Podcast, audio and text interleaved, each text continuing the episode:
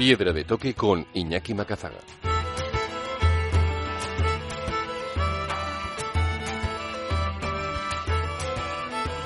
Aquí arranca Piedra de Toque, el momento de los viajes, la montaña y la aventura con todos los contenidos siempre accesibles en formato podcast en piedradetoque.es.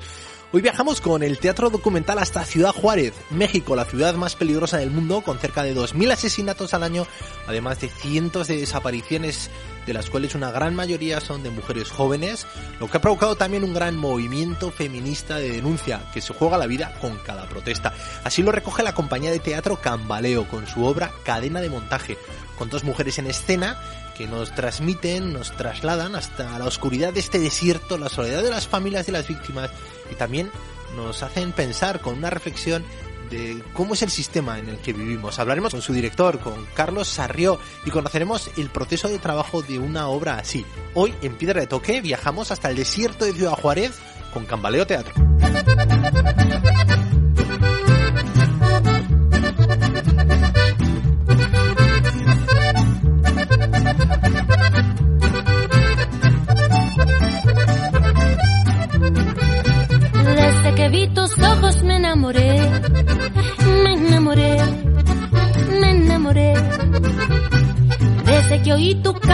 Que no había manera de abandonarte, mi amor, porque toda la luz y colores de un cielo azul haces brillar. Eres Este mes pude disfrutar en Bilbao de la obra de teatro Cadena de Montaje, con la que nos proponen un viaje hasta Ciudad Juárez, hasta el desierto, un lugar para que muchas miles, centenares de mujeres pues supone el final de su vida y un lugar también complicado de comprender por qué es tan sanguinario, por qué hay tanta impunidad y sin embargo una manera de relatarlo y arrojar luz muy didáctica, muy visual, que es la que ha hecho Carlos Sarrio con la obra Cadena de Montaje y con él queremos viajar hoy a través de esta obra de teatro y a través también de toda una trayectoria, toda una vida dedicada a eso, al teatro. Egunon Carlos, muy buenas. Hola, buenos días, ¿qué tal?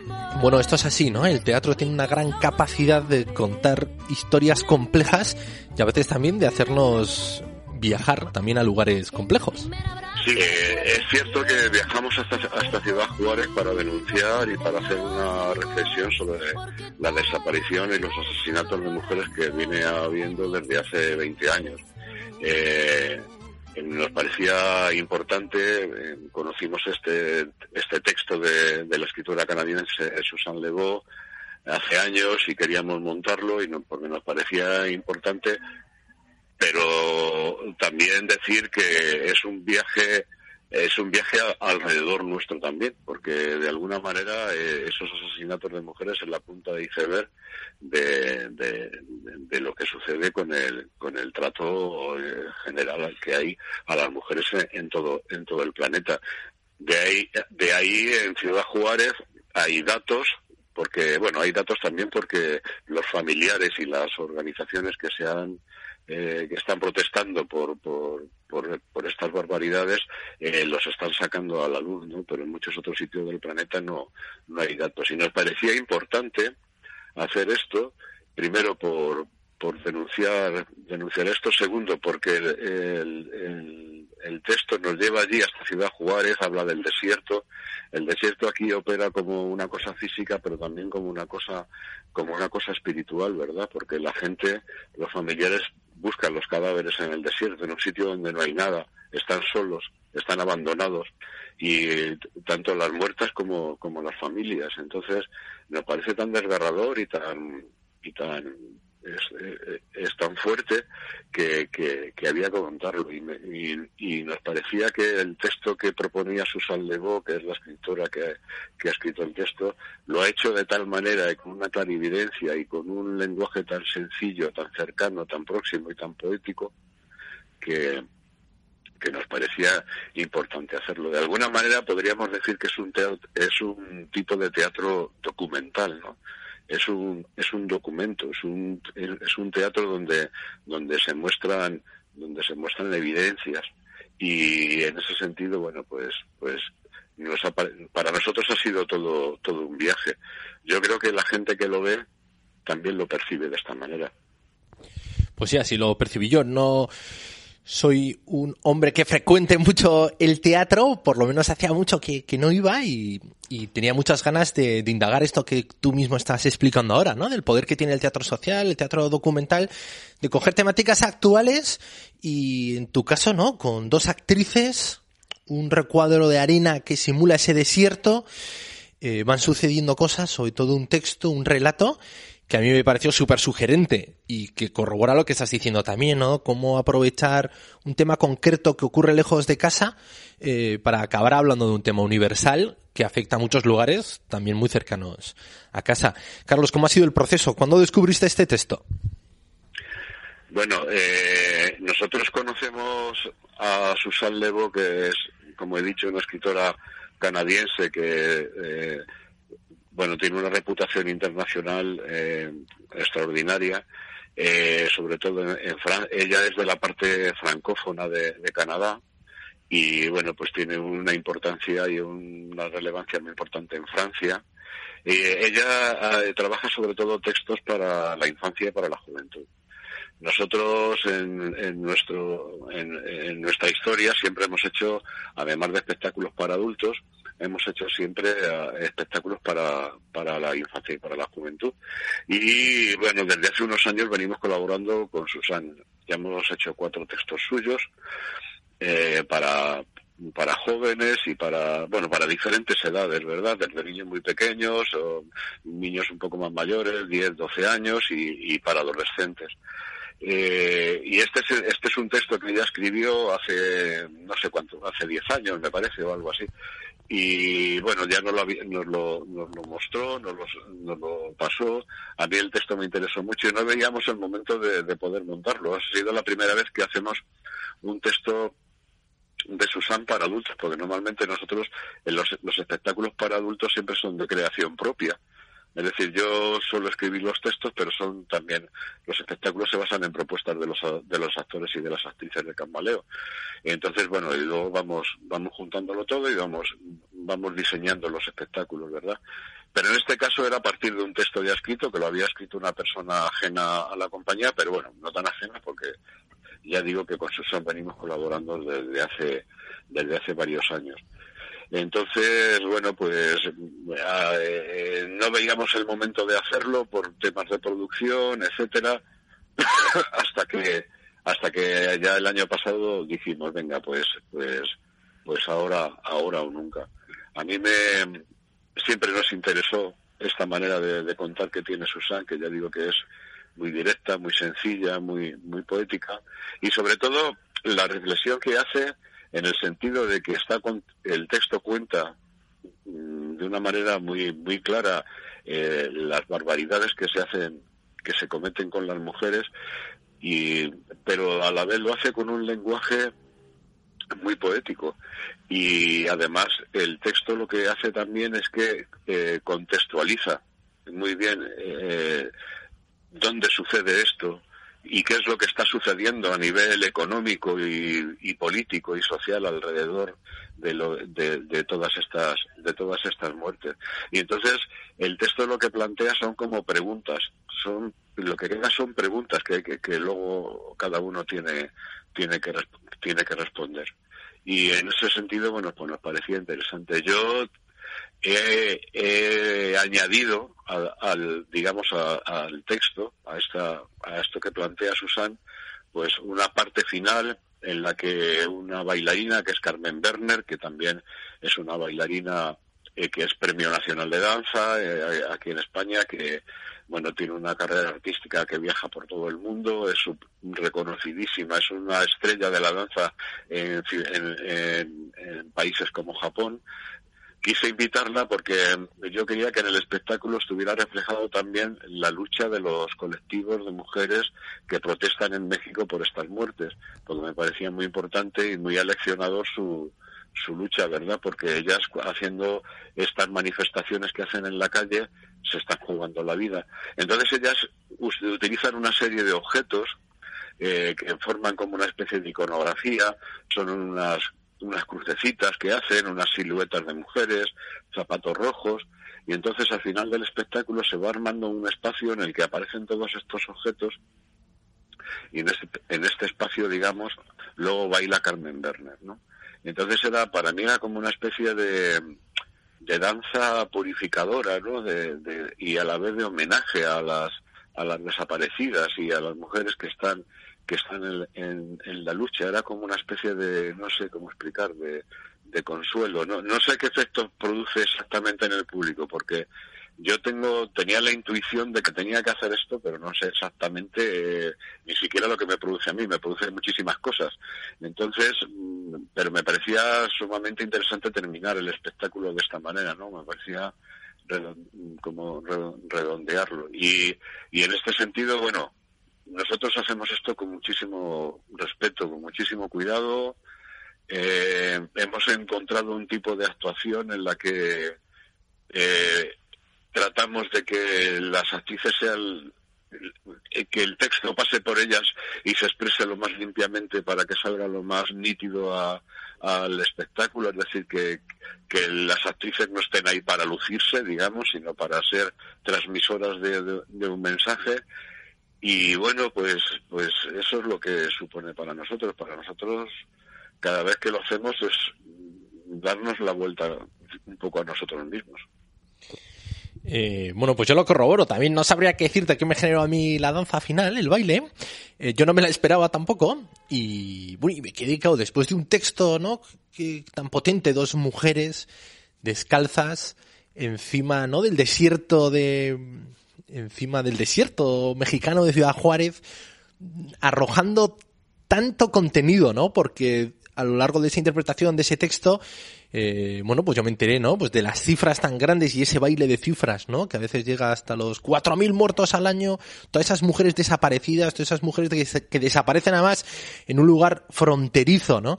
Eh, donde ese desierto les lleva a algunos a Estados Unidos, eh, algunos les lleva a caer, ¿no? En las redes, eh, pues del tráfico de personas y del narcotráfico y de todo ese submundo que, que arroja los lugares fronterizos y en una frontera también donde tantos millones de personas engullen y donde sobre todo las mercancías viajan libremente y esas mercancías también atrapan a la vida de muchas mujeres pues trabajando en esas fábricas eh, libres de impuestos, las maquilas que hay en esos lugares. Entonces, ante tanta cifra, vino muy bien también al final como un lugar, un, un momento final de danza donde dices, bueno, después de haberme enterado de todo esto, ahora con este baile final, pues no sé, eh, a mí, no sé, me generó como mucha, mucha ternura también, decir, bueno, pues al final de todo esto, pues hay que seguir, ¿no? Hay que seguir viviendo y, y, a mí, no sé, me venía a la cabeza pues un poco lo que decías tú, el valor de toda esta gente que sabiendo todo eso, toda esa realidad, pues lo denuncia, eh, e incluso vosotros, ¿no? Le dais forma de texto y recorréis España y el mundo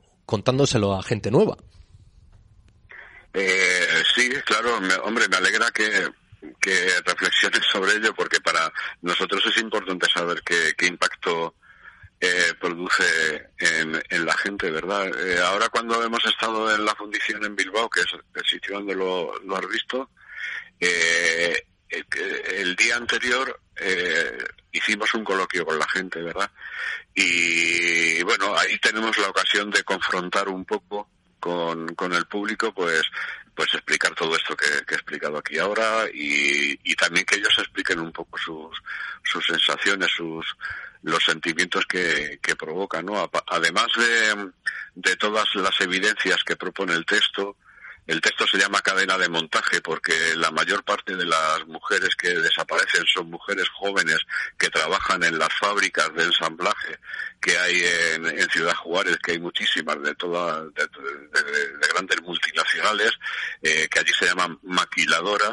Eh, eh, pues se llama cadena de montaje por esto, ¿no? porque bueno, también se hace una descripción de esto, se sitúa históricamente el comienzo de, estas desapariciones eh, justo después de la firma del Tratado de Libre Comercio entre Estados Unidos y, México. Eh, bueno, son toda una serie de evidencias que generan una serie de preguntas que, bueno, pues se tiene que responder. Yo creo, yo pienso siempre que la verdad o las verdades que, sostienen nuestra existencia son construcciones que hacemos, ¿no? Individuales y, colectivas. Pero esas construcciones se hacen a base de evidencias. Entonces, por eso, hay que mostrarlas. Hay que, para nosotros es importante hacer este tipo de teatro porque aportas evidencias para que la gente construya su, su verdad o su explicación de lo que sucede en el mundo y, y por eso creo que, que, que es importante. Carlos, yendo al contenido, una de las evidencias, ¿no? Las citabas tú ahora, ese tratado de libre comercio entre México y Estados Unidos. Un tratado que prioriza eh, la relación comercial al tipo de vida de las personas que trabajan en esas fábricas, ¿no? Y lo que hace al final es que se usa a las mujeres como un recurso laboral que a muchas las condena a la muerte, al malvivir, y en torno a esas fábricas lo que hay es la nada y, por desgracia un desierto que las engulle muchas veces. Sí, claro, es una... A ver, estos tratados... Eh, eh, nosotros, eh, yo conozco una compañía de Valencia que hace unos años hizo un espectáculo que se llamaba El mercado es más libre que tú. Eh, así se titulaba, ¿no? Entonces, eh, estos tratados lo que hacen es que el dinero pueda circular, el dinero puede circular libremente por todo el mundo, no hay ningún problema. O sea, eso, el problema es con las personas, las personas no pueden circular libremente por el mundo. Entonces, como que de alguna manera el, el, el, la reunión de multinacionales se van a Ciudad Juárez porque allí la mano de obra es muy barata. Entonces, claro, con el, con el, con la excusa de que generan puestos de trabajo, pues eh, se generan miles de puestos de trabajo a unos precios eh, irrisorios. Evidentemente, si esa, probablemente todas esas mujeres no tendrían, no tendrían trabajo si eso no existiera, ¿verdad? Pero bueno, es un sitio, no hay sindicatos. Fíjate que en el texto se dice, ¿no? En el corazón de, del poderío revolucionario de Pancho Villa no, no hay sindicatos, ¿no? Entonces no, no hay, es imposible reivindicar nada, ¿no? Entonces no es, no se está en la esclavitud porque vives supuestamente en tu casa, pero bueno, pues prácticamente, ¿no? Son unos sueldos de, digamos, de, de supervivencia. Y en ese contexto es donde suceden todas estas desapariciones. Eh, en un sitio donde, bueno, Ciudad Juárez es un, sitio fronterizo donde circula la droga de un lado para otro de una manera espectacular, los cárteles allí son, campan a sus anchas y, esos, y son sitios, bueno, donde la vida tiene poco valor. Entonces, eh, ahí, en, esos sitios, no solamente mueren mujeres, ¿eh? mueren también hombres y mueren niños. O sea que si pidas en internet el número de muertos que hay en Ciudad Juárez en este año, eh, te quedarías sorprendido. No, no darías crédito a lo que a lo que estás leyendo. O sea, es que es, es muchísima gente pero muchísima gente. Entonces, y es solo en Ciudad Juárez, ¿eh? no es en todo México, es en Ciudad Juárez. Y en otros sitios también sucede, o sea que habría que, que, que, mirarlo. Y, y, bueno, ese es el contexto en el que sucede todo esto y Susan lo, lo explica muy bien en el texto. Nosotros tratamos, lo, des, lo desgranamos lo, lo mejor que, que podemos y, y, y, creo que es importante contextualizar las cosas, porque las cosas no suceden en la nada, ni suceden porque sí. Las cosas suceden por una serie de, motivos y por eso hay que mostrar las evidencias. Y de este problema local y concreto a un tema más universal, ¿no? Que, que, también aprovechas tú en la obra, que es, que es hablar esto, ¿no? La lucha de las mujeres, la lucha por los derechos humanos, la lucha también, ¿no? Por que las personas estén por encima de los capitales. Eh, sí, sobre todo lo que en el espectáculo lo que se reivindica es la lucha de, la mujer, sobre todo en un contexto en el que estamos en que hay negacionistas de la violencia de género, ya te digo que cada uno construye su verdad en función de las evidencias que quiere o que sabe o que puede o a las que puede acceder. Por eso nosotros tratamos de mostrar eh, las evidencias lo más lo, más ampliamente posible para bueno para que la verdad que construya cada uno sea lo más rigurosa posible porque negar la violencia de género me parece bueno pues es una cosa cada uno puede hacer lo que quiera no pero pero a mí me parece una cosa muy grave. Carlos, llevas 40 años dedicados al teatro. Eh, la compañía Cambaleo lleva también, ¿no? Sus 38, también casi cuatro décadas. Eh, creo que es en sí mismo, ¿no? Dedicarse al teatro hoy es otra gran aventura, casi tanto como irte a, ganarte la vida a Ciudad Juárez. Bueno, No, bueno, a ver, Ciudad Juárez pueden morir de un disparo fácilmente, ¿no? O de cualquier otra manera. Eh, afortunadamente aquí en España puedes hacer teatro sin que te suceda nada. Sí que es cierto que, que bueno, pues hay avatares económicos y momentos en los 40 años ha habido pues de, de todo, ¿no? En la historia de Cambaleo, porque ha habido más, ha habido momentos de gloria y momentos de, de fracaso. Pero pero en líneas generales, eh, si quieres que te diga la verdad, el momento en el que yo fui a mi empresa a pedir la cuenta para irme, para dedicarme profesionalmente al teatro, que fue como lo hice, esa es el, la mejor decisión que he tomado en mi vida. Eh, para mí el teatro me lo ha enseñado todo. He conocido a gente extraordinaria, he ido a sitios donde de otra manera no podría haber ido, eh, me he convertido en escritor, eh, bueno, he hecho cosas que de otra manera no podría haber hecho y, y de alguna manera pues me ha, ayudado a entender lo que es el mundo, lo que es eh, la vida y, y saber en qué situación más o menos estoy y, y, bueno, digamos que me ha ayudado a aprovechar a aprovechar eh, esta, este don que tienes que es vivir, porque tú apareces aquí en el mundo y no sabes qué es lo que tienes que hacer. Entonces, bueno, pues yo, yo he tirado por ahí. Es lo mejor que he podido hacer en mi vida, desde luego. Bueno, y que ahora, ¿no? Con esta pandemia que nos sitia a todos en casa y que nos limita el movimiento, como que cobra la vida, ¿no? Eh, esa fuerza de decir, oye, ¿habré acertado o no eh, con, con mi vida? Bueno, eh, sí que es cierto que cuando ha comenzado la pandemia eh, fue un momento de, en el que me planteé muchas cosas, porque de repente dices, bueno, ¿tiene sentido lo que hago? Es, eh, de repente estamos en un momento en el que la gente muere a mi alrededor. Eh, eh, ¿Qué pasa con lo que hago? ¿Cómo confronto eso con la realidad? Y además es, todo esto sucedió en medio de un proceso de otro espectáculo que hemos estrenado en, en marzo. Eh, no, en marzo no, lo hemos estrenado en, en marzo, lo íbamos a estrenar, pero lo estrenamos, lo, lo traspasamos luego a, octubre. Entonces todo ese proceso de, de, hacer el espectáculo ha sido en medio de, de, de, toda esta pandemia. Entonces ha sido muy, muy exigente en el sentido de que, de que la situación que hay a tu alrededor te cuestiona qué es lo que tienes que hacer. Pero bueno, de alguna manera con el nuevo espectáculo también hemos respondido a, a, a esto, ¿no? Eh, en la manera de hacerlo hemos hecho un espectáculo a base de, pequeños monólogos en los que los, los actores están solo, hemos articulado el uso de mascarillas dentro del espectáculo también, es decir, hemos utilizado o hemos tratado de, de, de, de actualizar eh, lo que estábamos haciendo con respecto a lo que sucede a nuestro alrededor y bueno eso es nuestro en eso se basa nuestro nuestro trabajo. Sí que es cierto que hacer teatro es un, una empresa de riesgo en estos momentos.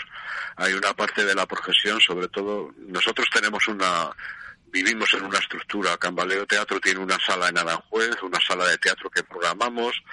Tenemos una estructura en la que nos hemos podido apoyar en medio de todo este desastre pero la gente de teatro que está sola, que son que son actores que, que, que tratan de conseguir un, papel en algún espectáculo, que, que, que, se, que se buscan la vida, lo, lo están pasando muy, muy mal.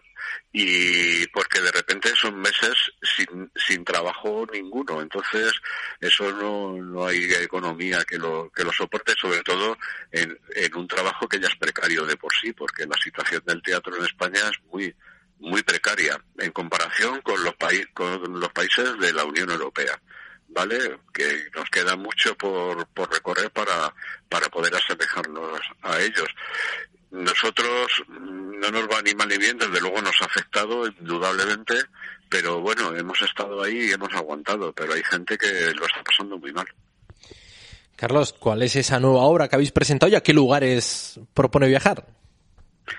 Bueno, pues la obra se llama Algún sitio al que volver y como de alguna manera, pues estamos, con eso estamos aludiendo a que eh, nosotros iniciamos un viaje en 1982 y ha sido un viaje por, por el teatro, ha sido un viaje por conocer a maestros del teatro, a maestros de la danza, a personas como Carmen Werner, como Susan Lebeau.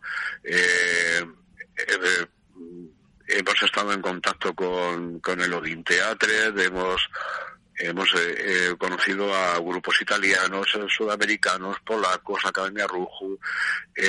para nosotros ha sido todo un viaje y como que de alguna manera en este espectáculo pues queríamos, yo quería plantear eh, lugares, imágenes, textos, vivencias que hubiéramos tenido en este viaje y que nos hicieran reconocernos como parte nuestra, ¿no? Y hemos recuperado esas hemos hemos recuperado esas cosas en el espectáculo y lo hemos hecho hombre actualizado de alguna manera pero pero ha sido interesante. Entonces, ese, concepto de, de, viaje, estás viajando y dices, bueno, tengo algún sitio a que volver, eh, tengo un hogar, digamos, o sea, y, y, ese, ese concepto de hogar, ¿no? De, de, de, lo que es tuyo, de lo que te define, del sitio donde, donde estás a gusto, pues, eh, eh pero en el ámbito del teatro, ¿no? Bueno, suena interesante. Carlos, a todos los protagonistas de Piedra de Toque, a todos los guías sonoros, eh, termino las entrevistas preguntándole algo muy parecido, que es, ¿qué lees, Carlos? ¿Cuáles esos libros que están en tu mesilla que, te sugieren nuevos lugares a los que ir o a los que volver? Y en tu caso, no sé, pues si, si te puede ayudar, eh, no solo libros, sino también tienes autores que cercanos a ti, que por tu trabajo te, te inspiren nuevas obras o incluso compañías. A nivel de compañías hay una serie de compañías amigas. Hay grandes maestros como, bueno, pues como, como Cantor, los grandes maestros del teatro, ¿no? Grotowski, eh, eh, en danza Pinabaus, eh, son, digamos, contactos que con, con el laboratorio de Grotowski sí tuvimos contacto directo, porque cuando ya Grotowski estaba en Italia, que había dejado Polonia, eh, sí tuvimos contacto y tuvimos un intercambio de trabajo con ellos. Hemos, hemos hecho intercambios con, con el Odin Teatre y con grupo, otros grupos italianos, con Academia Rujo en, en Varsovia, que ese contacto para nosotros ha sido muy, muy, muy importante. Luego a nuestro alrededor, pues, eh, gente que, que nos defina, pues, eh, yo que sé, eh, Matarile Teatro, Rodrigo García, Angélica Lidl, el canto de, el canto de la cabra, Teatro del Salle, me dejo, seguramente me dejo, me dejo a muchos. Y a nivel de libros, de, de libros que me, que me siguen, pues, eh, yo que sé, la obra de Albert Camus, por ejemplo, eh, toda su obra, eh, y él como, como persona, como, como pensador, como escritor que me ha influido mucho, mm, no influido, sino que me gusta. Si yo escribiera novela o narrativa, me gustaría escribir como él, es Roberto Bolaño, que me, eh, ahí me, reconozco. Luego está también eh, lecturas de cabecera Thomas Benjar, eh, Thomas Mann. Eh, bueno, esos son, diríamos, una serie de, libros. Para mí también es muy importante la música. Muy importante, o sea, en, reconocerme. Entonces yo he vivido apasionadamente el, el rock, el, el rock el rock and roll, he vivido apasionadamente toda la época de la movida de la movida en España, la, de la música popular, la música pop y, para yo a la música le debo mucho mucho, porque para mí es una inspiración continua. De hecho, mis espectáculos yo siempre los concibo como una especie de composición musical, como si fuera como si fuera un, un disco, ¿no? Que, que, empieza de una manera y continúa de otra y tiene un ritmo, una cadencia y una percusión y, y siempre lo imagino así. Y bueno, eso, eso sería en lo que yo me reconozco. Muy bien, Carlos, pues es que ricasco por guiarnos en este viaje, por eh, comenzar ahí en Ciudad Juárez y acabar recorriendo tantos lugares y tantos territorios sugerentes, ¿no? Para, para plantearnos en qué lugar vivimos, en qué lugar queremos vivir y también eh, cogiendo el título de vuestra última obra, ¿no? ¿A qué lugares y a qué vidas pues nos gustaría regresar? Estamos en contacto, ya ves que yo voy al teatro y a los lugares a los que voy con un micrófono y lo que me interesa me apunto el móvil y luego os consigo asaltar así. Así que es que ricasco y mucha suerte con los nuevos proyectos, Carlos. Venga, pues mucha suerte a ti también, muchas gracias. misteriosamente hoy. No echo de menos misteriosamente hoy. A nadie espero misteriosamente hoy. Con esta canción terminamos el programa de hoy. Recordad que nos podéis seguir en Spotify, iVoox, iTunes, Google Podcast, Apple Podcast. Feliz Navidad a todos, sed muy felices. Agur. Nada me falta, no tengo problemas por resolver, ni dudas ni espejismos, me entretengo viendo atardecer. Misteriosamente hoy, no siento culpa, sorprendentemente hoy. Nada me asusta milagrosamente hoy. La vida ya no me pesa increíblemente hoy. La vida vale la pena. Todo me parece bien. Me siento bien